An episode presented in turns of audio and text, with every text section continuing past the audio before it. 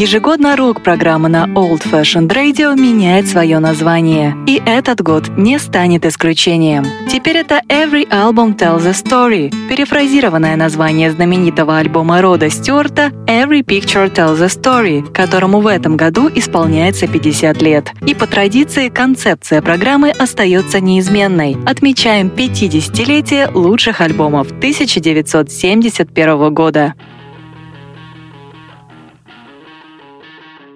Приветствую всех слушателей Old Fashioned Radio. Меня зовут Артур Ямпольский, и вы слушаете шестой по счету выпуск программы Every Album Tells a Story. Перед тем, как озвучить название пластинки, 50-летия которое мы будем отмечать сегодня, хочу сказать вам, что 2021 год пока ничем не проще, чем 2020. Поэтому мы будем благодарны всем слушателям Old Fashioned Radio за помощь. Если вам нравится наша радиостанция, то на нашем сайте ufr.fm есть кнопка Donate. Смело на нее нажимаете, вы сразу попадете на страницу оплаты.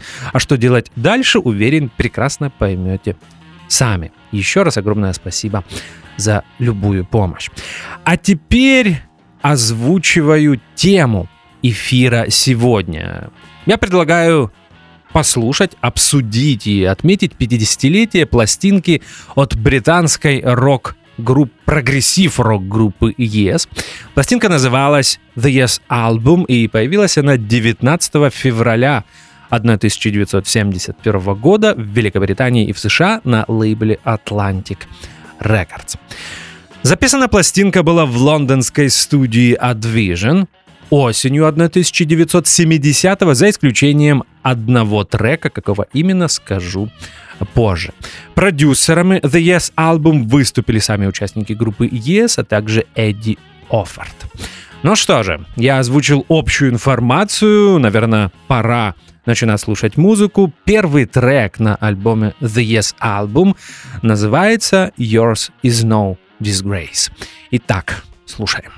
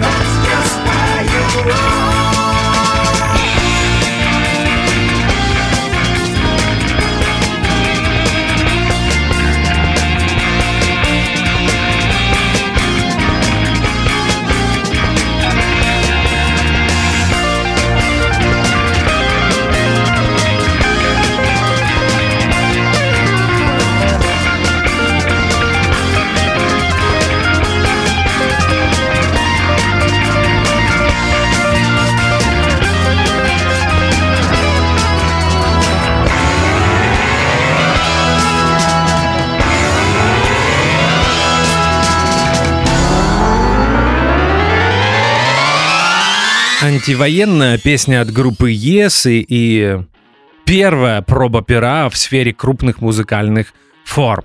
Yours is no disgrace. Практически 10 минут звучания. Кстати, весь альбом The Yes Album состоит всего из шести песен, из которых 4 смело можно назвать сюитами.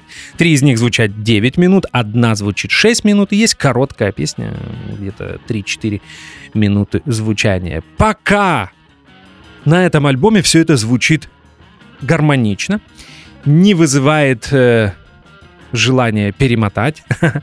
Потом э, это станет э, чуть ли не главной проблемой группы Yes, и все это выльется в знаменитую э, пластинку группы 73 года Tales from Topographic Oceans. Мне кажется, этот альбом всегда казался мне надуманным до зубной боли. Напомню, что пластинка двойная, состоит она всего из четырех песен, э, продолжительностью, если не изменяет память, от э, 17 до чуть ли не 23 минут. Но возвращаемся к The Yes Album, к пластинке, которую мы слушаем сегодня. Это третья студийная работа группы. Ее смело можно считать первой э, в череде классических альбомов Yes. И, наверное, это одна из моих трех-четырех любимых пластинок этой британской прогрессив рок-группы. Что поменялось? Прежде всего состав. В апреле 1970 года из состава уходит гитарист Питер Бэнкс. В 1971 году он создает группу Flash, э, которая выпускает три пластинки с очень любопытным оформлением. Найдите в гугле.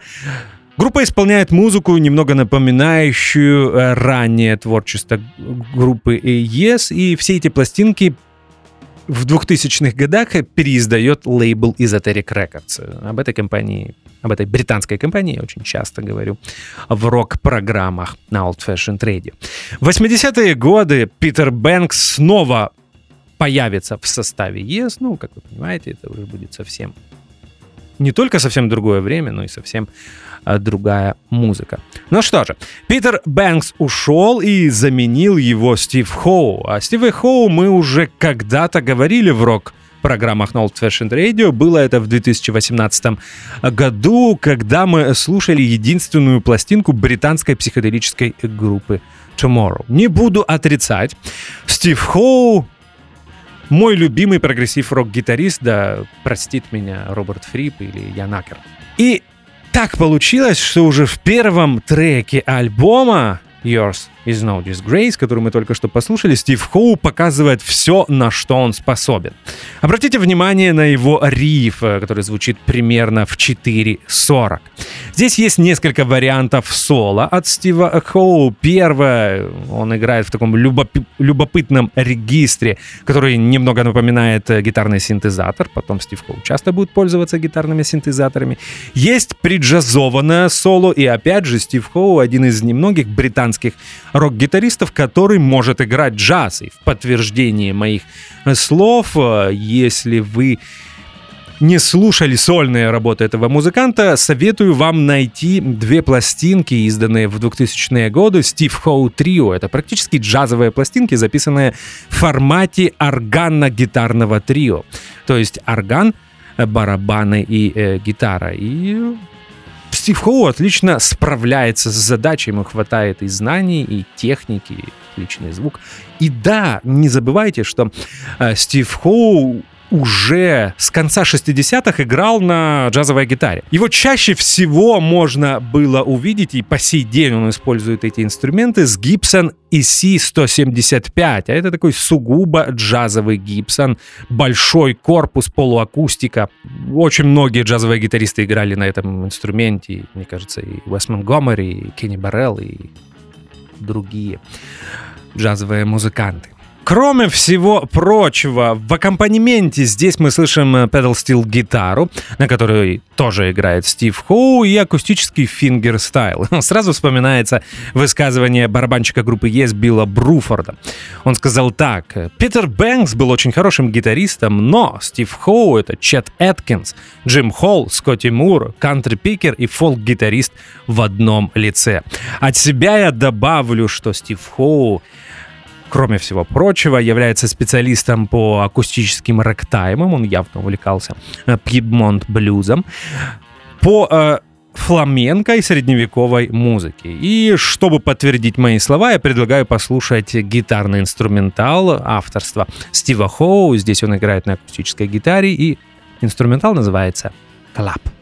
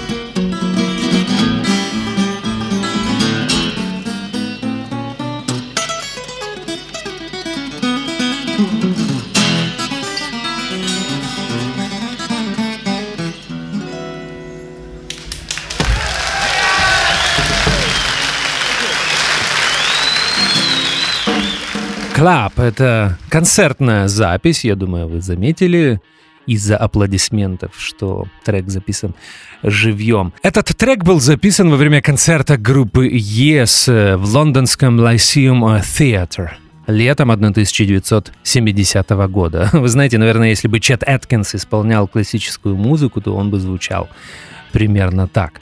Существует студийная запись инструментала Clap, но я не буду его включать в программу по той причине, что в середине там появляется часть другого гитарного инструментала от Стива Хоу, э, который займет почетное место в трек-листе следующей пластинки группы Yes Fragile.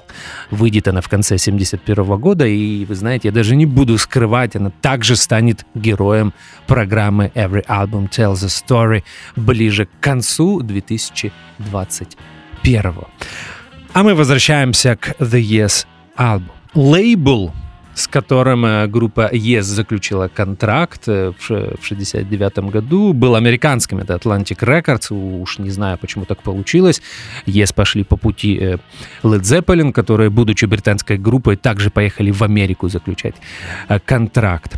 Но в отличие от Led Zeppelin, пластинки, первые две пластинки группы Yes продавались, если честно, так себе, и Atlantic Records были недовольны. И в тот период, когда музыканты Yes записывали свою третью пластинку, они еще не знали, что она может быть последней на лейбле Atlantic Records, потому что лейбл решил так, если третья пластинка не будет продаваться, то они расторгнут контракт. Но группе повезло, The Yes Album стал первым успешным первой успешной работой в дискографии группы, и в Великобритании альбом попал на четвертую строку британских чартов, то есть топ-5, мне кажется, хороший результат, хотя музыканты любили шутить, что помогли им э, работники британской королевской почты, которые в тот период устроили забастовку. И музыканты в своих интервью пытались объяснить, почему так получилось. Объяснение было такое.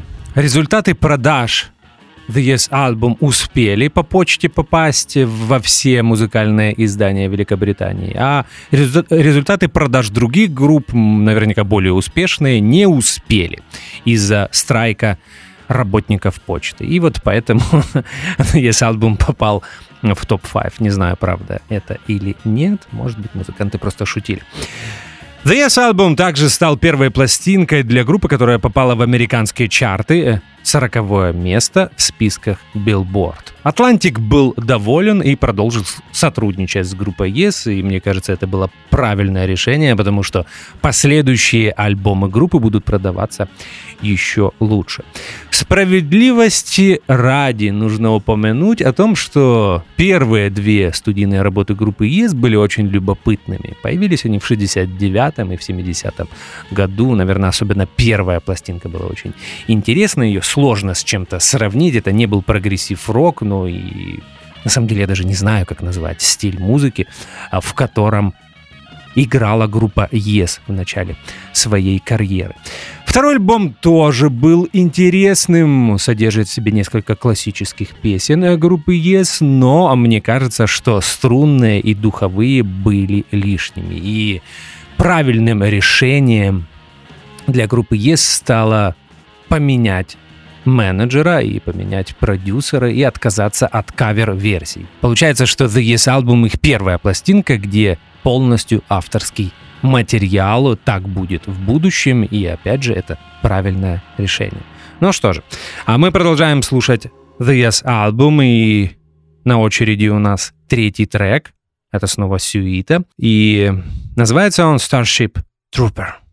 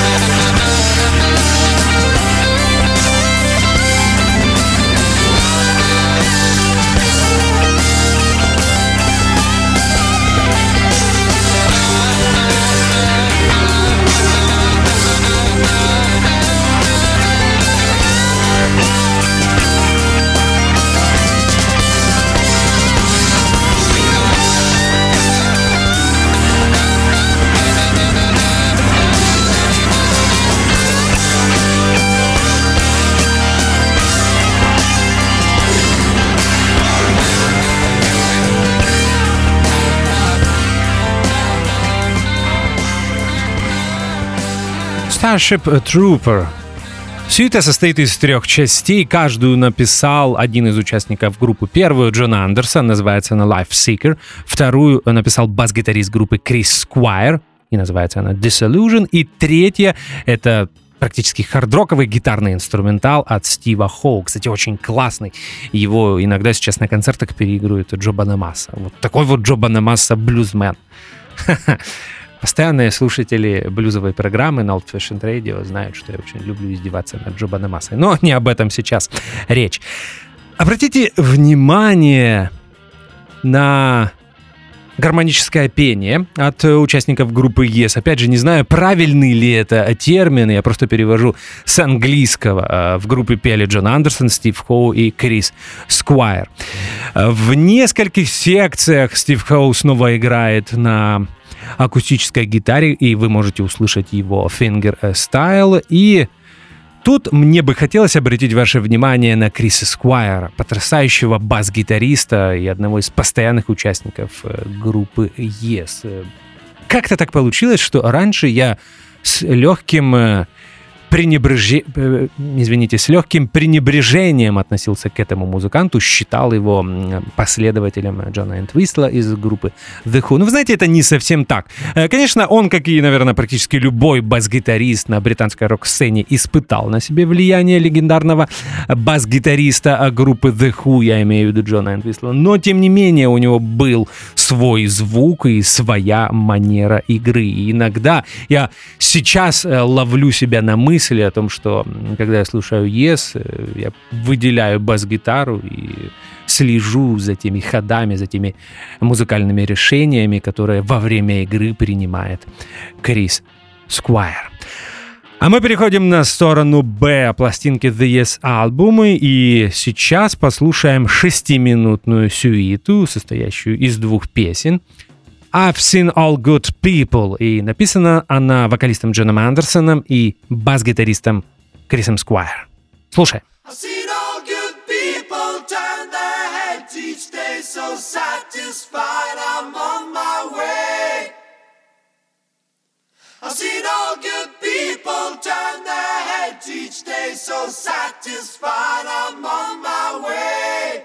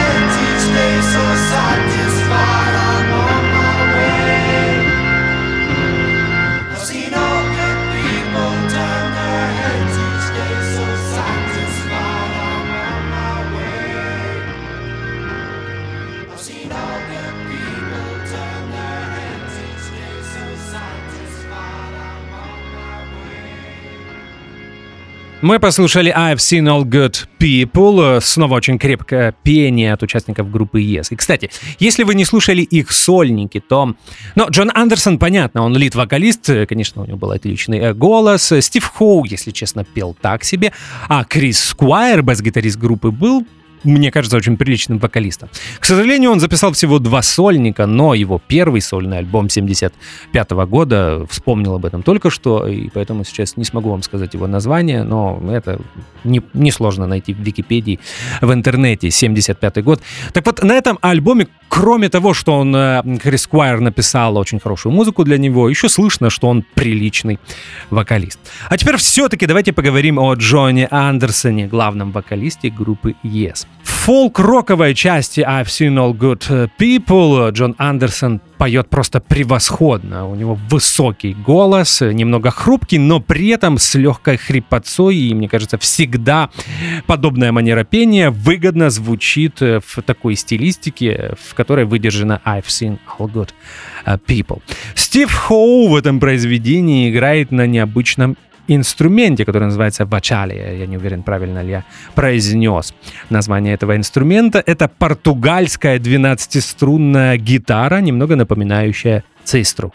Помните, я говорил, что Стив Хоу, кроме всего прочего, еще и специалист по средневековой музыке. Здесь есть рекордер, блок флейта. Изначально звучание флейты хотели сымитировать на мелатроне, но после того, как послушали, что из этого получилось, пришли к выводу, что звучит уж больно по-бетловски. И поэтому пригласили участника группы Гнидролог. Это не очень известная британская прогрессив-рок-группа. Участника группы Гнидролог зовут Колин Голдринг, и его Именно он здесь играет на рекордере. Еще раз повторюсь, это блок флейта. В центральной части, которая была написана бас-гитаристом Крисом Сквайр и называется она All Good People, Стив Хоу играет очень чудное э, соло с элементами, э, с элементами кантри и рокобили. А мы сейчас послушаем самую короткую песню на The Yes Album, и она называется Adventure. Слушаем.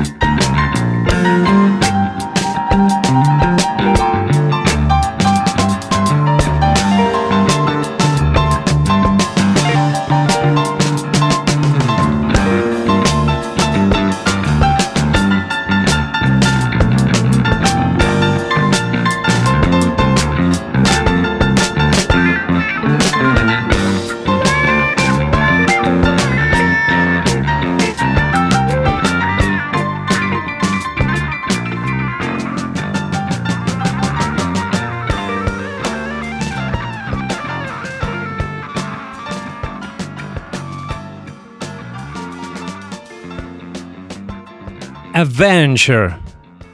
Самая короткая песня, я уже об этом э, сказал. В конце маленький джем. Э, Тони Кей, кстати, мне кажется, это единственный участник группы Yes, о котором я еще сегодня не, не говорил. Играет на акустическом э, фортепиано. Как всегда, очень хороша ритм-секция. Послушайте, как необычно мыслят Билл Браффорд и Крис Сквайр. Тони Кей, это его последний альбом с группой Yes, он уйдет в 71 году, на смену придет знаменитый Рик Уэйкман, который, наверное, наряду с Китом Эмерсоном является одним из самых популярных рок-клавишников всех времен и народов. Ну, я не знаю, кого можно поставить еще рядом. Хотя уверен, что поклонники рок-музыки на постсоветском пространстве будут со мной э, спорить и вспоминать Джона Лорда. Наверняка это произойдет. Я знаю, что некоторые предпочитают Yes именно с Тони Кей. Чуть ли не сам Кит Эмерсон в одном из интервью говорил, что ему очень нравится, как э, Yes звучали с э, Тони Кейм, когда он играл на клавишах на ранних альбомах. Э, Почему он ушел? Наверное, были музыкальные разногласия, прежде всего с Джоном Андерсоном и Стивом Хоу. У Тони Кея были музыкальные разногласия. Он э, хотел играть на более традиционных инструментах, э, то есть орган, и фортепиано. А Джон Андерсон и Стив Хоу слышали, что происходит в клавишном мире.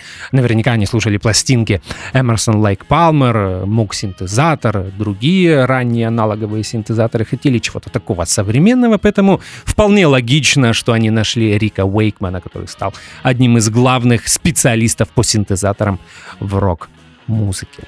Ну что же, а у нас остается последний шестой трек, и это будет снова сюита. Она снова звучит практически 10 минут и называется Perpetual Change. Слушаем ее именно сейчас. I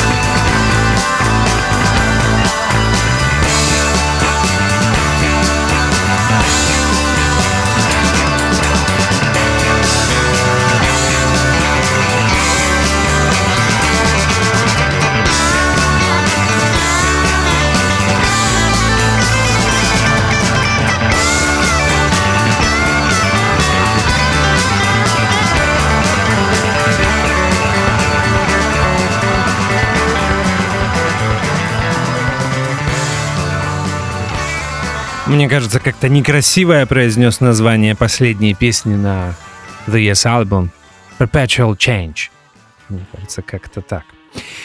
Здесь все хороши, но звезда номер один снова Стив Хоу. Он играет приджазованное соло, множество гитарных наложений, нестандартных решений и необычных музыкальных ходов. Но в конце программы мне бы хотелось поговорить о Билли Бруфорде, наверное, единственном участнике группы ЕС, о котором я еще сегодня не говорил подробно.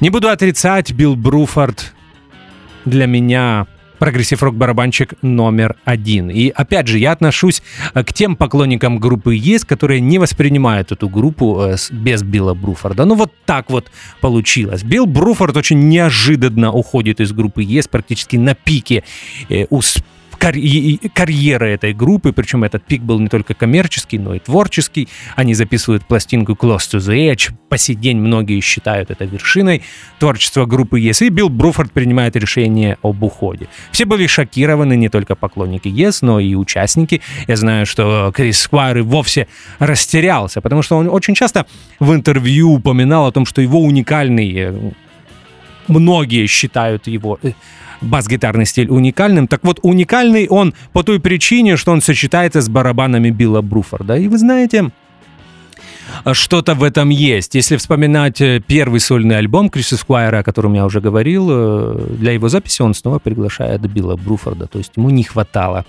этого э, барабанщика. И послушайте все, что происходило с ЕС после ухода Билла Бруфорда. Причем, э, вы поймите меня правильно, я очень положительно отношусь э, к Алану Уайту, к барабанщику, который заменил э, Билла Бруфорда. Он отлично звучал, он привнес такой более, современ, более современную манеру игры в группу ЕС, потому что он иногда звучал как фьюжн барабанщик, и есть очень много интересных партий, очень интересных звучаний на пластинке Tales of Topographic Oceans. Но Крис Сквайр действительно растерялся. Он не знал, что делать с новым барабанщиком, поэтому его бас-гитара в миксе как-то немного опущена на Tales of Topographic Ocean, э, и это совсем не тот бас, который мы можем услышать на Fragile, на Close to the Edge или на Yes Album, на пластинке, которую мы слушаем сегодня. Но а, опять же, субъективное э, мнение. Постепенно э, Крис Сквайр выработал немного другую манеру игры, и это уже слышно на пластинке Relayer 74 года. Это, наверное, последний альбом есть, который я по-настоящему люблю. Ну что же, а мы возвращаемся к Биллу Бруфорду. Один из самых нестандартно мыслящих барабанщиков в истории рок-музыки. Все это безудержное синкопирование, а звук... Вы только обратите, э, а- об- обратите внимание, как звучит его малый барабан. Мне кажется, Билл Бруфорд часто пользовался металлическими э, малыми барабанами, натягивал пластик очень сильно, и оттуда такой высокий звенящий звук с сустейном, знаете, такой практически как банка.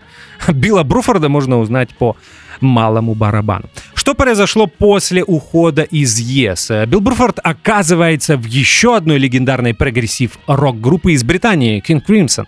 Э, Проводит там э, три года, в, наверное, с осени 72 по Ух, сейчас я не вспомню. По лето 74-го. С King Crimson он записывает три пластинки, легендарные пластинки, и любопытно, что там он играет с Джоном Уэттоном, еще одним знаменитым британским рок-бас-гитаристом и одним из самых ведущих бас-гитаристов в британском прогрессив-роке. Очень любопытно сравнивать, как Билл Бруфорд играл и звучал с Крисом Сквайр в Yes, и как он звучал с Джоном Уэттоном э, в King Crimson. Сравните и подумайте над этим. Что произошло потом? Очень нестандартный ход. Э, Билл Бруфорд оказывается в Genesis. Э, Когда в 75 году Питер Гэбриэль уходит из Genesis, э, петь приходится Филу Коллинзу. Genesis пытали, пытались найти вокалиста, у них ничего не получили, получилось, и они сказали, Фил, будешь петь ты. Если в студии проблем не было, вокал можно было записать отдельно, то на концертах Филу Коллинзу приходилось играть и петь, а это было сложно, потому что материал был совсем непростой. Это был прогрессив-рок, плюс Фил Коллинз добавил элемент фьюжн э, в музыку Genesis. Сложно было все это делать одновременно, поэтому а, Genesis приглашали разных барабанщиков. Был Честер Томпсон, американский фьюжн-барабанщик, и Билл Бруфорд также был в Genesis. Мне кажется, есть даже видео, запись концерта или да, 76 года, и там э, на сцене, кроме белой установки Грэч Фила Коллинза, стоит э, Людвиг Билла Бруфорда, и вы можете послушать, как Genesis звучали, звучали, извините, с Биллом Бруфордом. Что было потом? Потом была группа UK, еще один э, британский прогрессив-рок-коллектив, который появился не вовремя. Конец 70 70-х, панк-революция, а тут люди играют прогрессив-рок. В составе группы был э, Джон Уэттон и... и Эдди Джобсон, клавишник и скрипач. А Билл Бруфорд записал с ними всего одну пластинку. И в 78 году наконец-то стартует его сольная карьера. Вначале это был фьюжн, хотя, опять же, фьюжн очень нестандартный, потому что Билл Бруфорд э, играл только как Билл Бруфорд. Его нельзя ни с кем сравнить. Да, он любил фьюжн барабанщиков, упоминал Билли Кобыма, упоминал джазовых барабанщиков, Тони Уильямса, других музыкантов, но все равно он никогда не звучал и не играл так, так как они. А ближе к 90-м и к 2000-м у него появилась группа Earthworks, да, мне кажется, так она называлась. И там Билл Бруфорд уже играл и вовсе с акустическими составами. Там мог быть контрабас, фортепиано, саксофон. И, и это был акустический джаз. Вот такая, такой краткий экскурс э, в музыкальную биографию барабанщика Билла Бруфорда. Ну что же, а у меня остается минута для того, чтобы сказать вам до свидания. Напомню, что сегодня мы отметили 50-летие третьей студийной пластинки группы Yes. Yes Album, изданной в феврале 71 года. И Зовут меня Артур Ямпольский. Это был шестой выпуск программы Every Album Tells a Story. Мы обязательно с вами встретимся через неделю. В следующий четверг будет новая группа и новый альбом. Вам крепкого здоровья. Продолжайте слушать Old Fashioned Radio. До встречи. До свидания. Ежегодно рок-программа на Old Fashioned Radio меняет свое название. И этот год не станет исключением. Теперь это Every Album Tells a Story, перефразированное название знаменитого альбома Рода Стюарта Every Picture Tells a Story, которому в этом году исполняется 50 лет. И по традиции концепция программы остается неизменной. Отмечаем 50-летие лучших альбомов 1971 года.